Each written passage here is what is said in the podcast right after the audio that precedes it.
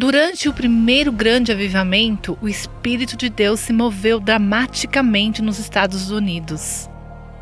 Havia tanta fome pela palavra de Deus que cerca de 20 mil pessoas compareceram para ouvir George Whitefield pregar em Boston. Isso aconteceu quando a população de Boston era de apenas 12 mil habitantes. As pessoas viajaram quilômetros de distância para se arrepender abandonar o pecado e buscar a Deus para as necessidades mais profundas de suas vidas.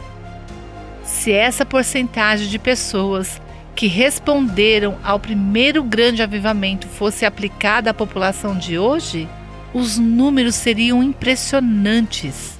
Por exemplo, Chicago tem uma população de cerca de 9 milhões. Se Deus se movesse hoje de maneira semelhante à de 1730, mais de 14 milhões de pessoas apareceriam em Chicago para ouvir o Evangelho.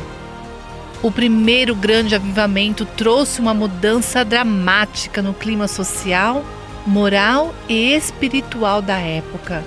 E Deus poderia fazê-lo novamente em nossos dias. Ore para que o fogo do avivamento se espalhe por todas as nações. Você ouviu Buscando a Deus com a Viva Nossos Corações.